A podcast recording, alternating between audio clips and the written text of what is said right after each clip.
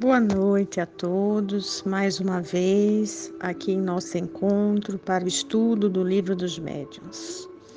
A lição para nossa reflexão, antes de iniciarmos a nossa aula, é do livro Momentos de Reflexão de Chico Xavier pelo Espírito de Emmanuel e André Luiz. A lição traz como tema crítica. A observação justa é impraticável quando a neblina nos cerca. Amanhã, quando o equilíbrio for restaurado, conseguirás suficiente clareza para que a sombra te não altere o entendimento. Além disso, nos problemas de crítica, não te suponhas isento dela. Que Jesus possa nos abençoar nesta noite, agradecendo sempre a oportunidade de estarmos aqui nesse estudo que é tão importante para a prática da mediunidade com Jesus. Que Deus, nosso Pai de amor, bondade e misericórdia, possa estar conosco enviar os mentores, os benfeitores espirituais, para que nós possamos transmitir os ensinamentos com muita clareza, muita paz a todos nós. Hoje nós iniciaremos o estudo do primeiro capítulo da segunda parte das manifestações espíritas, que traz como tema a ação dos espíritos sobre a matéria. Neste capítulo, Kardec ressalta que o perispírito é a chave para o nosso entendimento, o entendimento dos nossos problemas, dos nossos problemas, sofrimentos, doenças de ordem física, né? E ele diz ainda que a alma nunca se desliga do seu perispírito.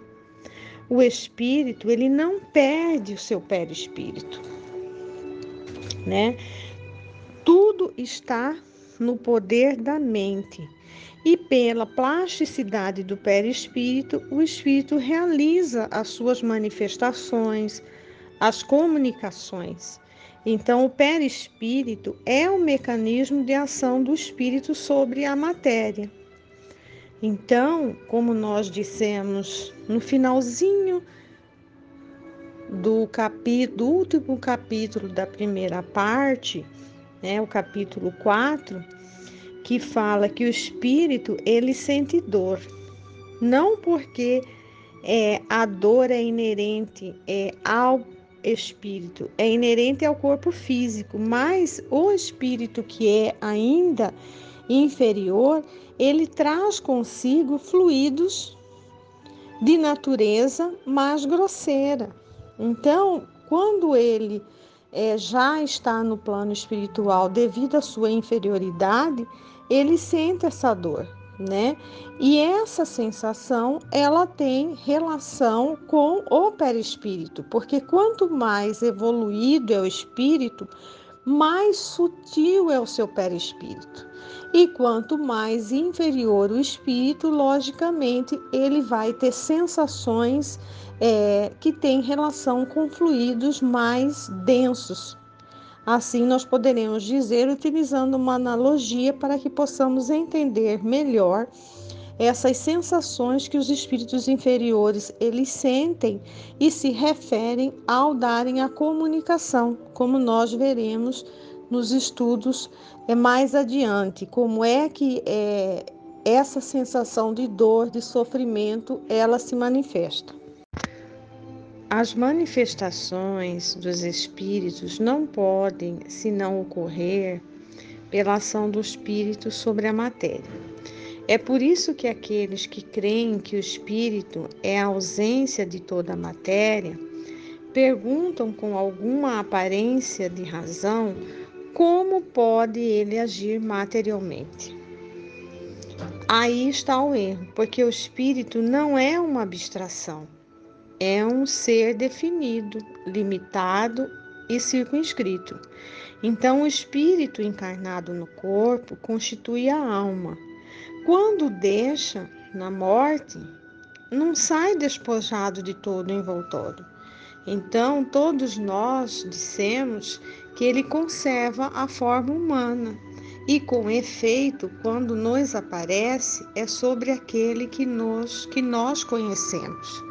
Então, repetindo aqui, o espírito encarnado no corpo, ele constitui a alma. Quando deixa o corpo pela morte, ele não sai despojado do seu envoltório, que é o perispírito. E todos nós sabemos que o que se apresenta é o seu envoltório, que é o envoltório que nos aparece, é aquele que nós o conhecemos. Então, ele se apresenta de uma forma que nos possibilita identificá-lo, né? O espírito, é, quando ele acaba de deixar a vida, um, ele no primeiro momento ele entra num estado de perturbação. Né? Tudo está confuso ao seu redor. Eles veem seu corpo, são ou mutilado, logicamente conforme o gênero de sua morte. De outra parte, se veem e se sentem vivos, né? Alguma coisa diz que esse corpo é seu e não compreende por que estão separados deles. Então, eles continuam a se ver sobre uma forma primitiva. E essa visão produz em alguns, durante um certo tempo, uma singular ilusão e eles creem ainda estar vivos, então necessitam da experiência do seu novo estado para convencerem da nova realidade. Então, dissipado esse primeiro momento de perturbação do corpo, que, lhes, que lhes torna uma, uma vestimenta velha da qual estão despojados e não têm saudade. Então, eles sentem-se mais leves, é como, como se eles estivessem, no segundo momento, desembaraçados de um fardo, né? Eles não experimentam mais as dores físicas e são muito felizes se poderem se elevar, percorrer o espaço, assim como em suas vidas, né? Assim como faziam muitas vezes durante seus sonhos, né? Durante é, o momento em que, em que enquanto encarnados dormiam, né? Porque quando nós dormimos, o nosso espírito se desprende.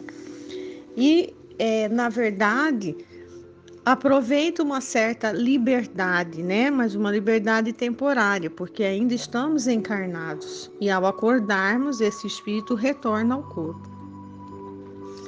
Então, apesar da ausência do corpo, eles constatam sua personalidade, né? Tem uma forma, mas uma forma que não os oprime e nem os embaraça.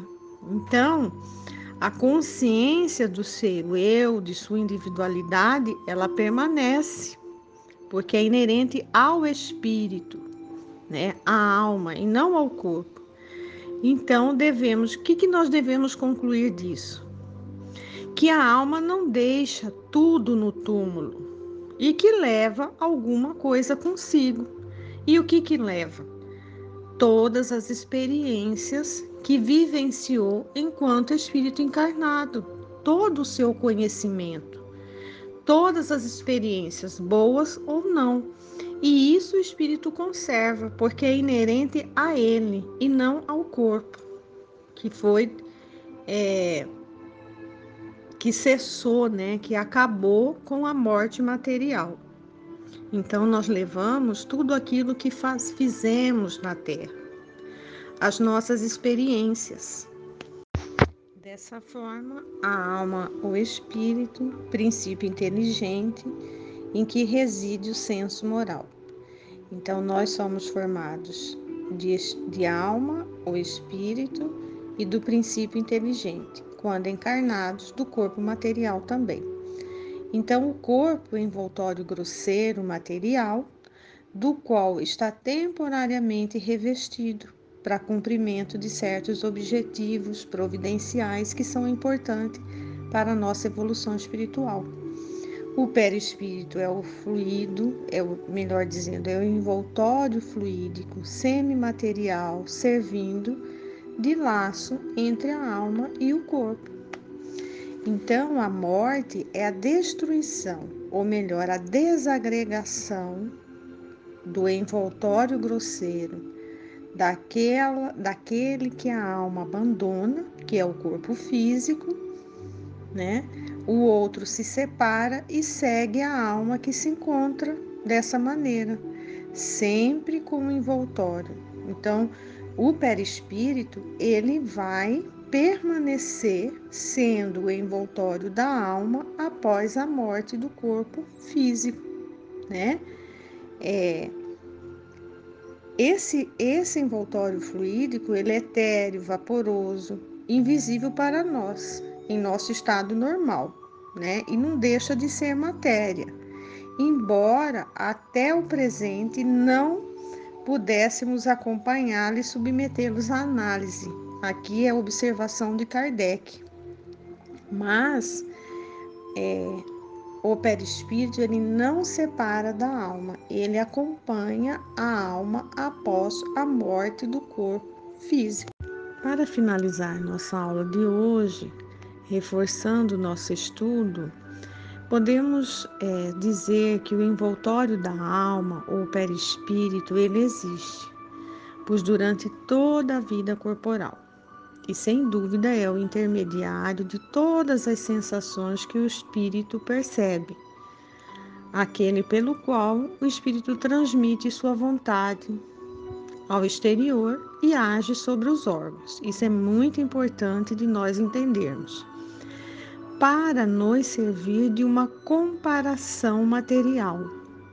Então, nós podemos dizer, como está descrito aqui no livro dos médios, é como se fosse um fio elétrico condutor que serve é, para a percepção e a transmissão do pensamento. Então, é, enfim, esse agente misterioso, inacessível, designado sob o nome de fluido nervoso, que desempenha uma, um grande papel na economia e do qual não se dá bastante é, e no qual ele dá, dá conta nos fenômenos fisiológicos e patológicos. Isso aqui é muito importante.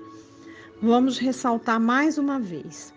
É como se fosse o fio elétrico condutor, que serve para a recepção e a transmissão do pensamento. Então, é, é esse agente misterioso e inacessível designado sob o nome de fluido nervoso, que desempenha um grande papel na economia e do qual não se dá bastante conta nos fenômenos fisiológicos e patológicos. Então, a medicina ela ainda não considera senão um elemento é, material que é ponderável e priva na apreciação dos fatos de uma causa incessante de ação. Então é muito importante nós entendermos isso aqui, essa explicação. Então o perispírito não é, não é uma dessas hipóteses aos quais se recorre na ciência, algumas vezes para explicação de um fato. Quer dizer, sua existência não é revelada somente, é revelada somente pelos espíritos, não é revelada somente pelos espíritos mas é um resultado da observação, como nós teremos oportunidade mais adiante de estudar de forma mais aprofundada, né? Para esse momento, é, o que nós estamos querendo dizer aqui é a importância desse perispírito, principalmente depois da separação, né? Porque depois da separação, a alma já, já da separação da alma do corpo material, a alma jamais se separa do seu perispírito. O perispírito acompanha a alma após a morte do corpo material, certo?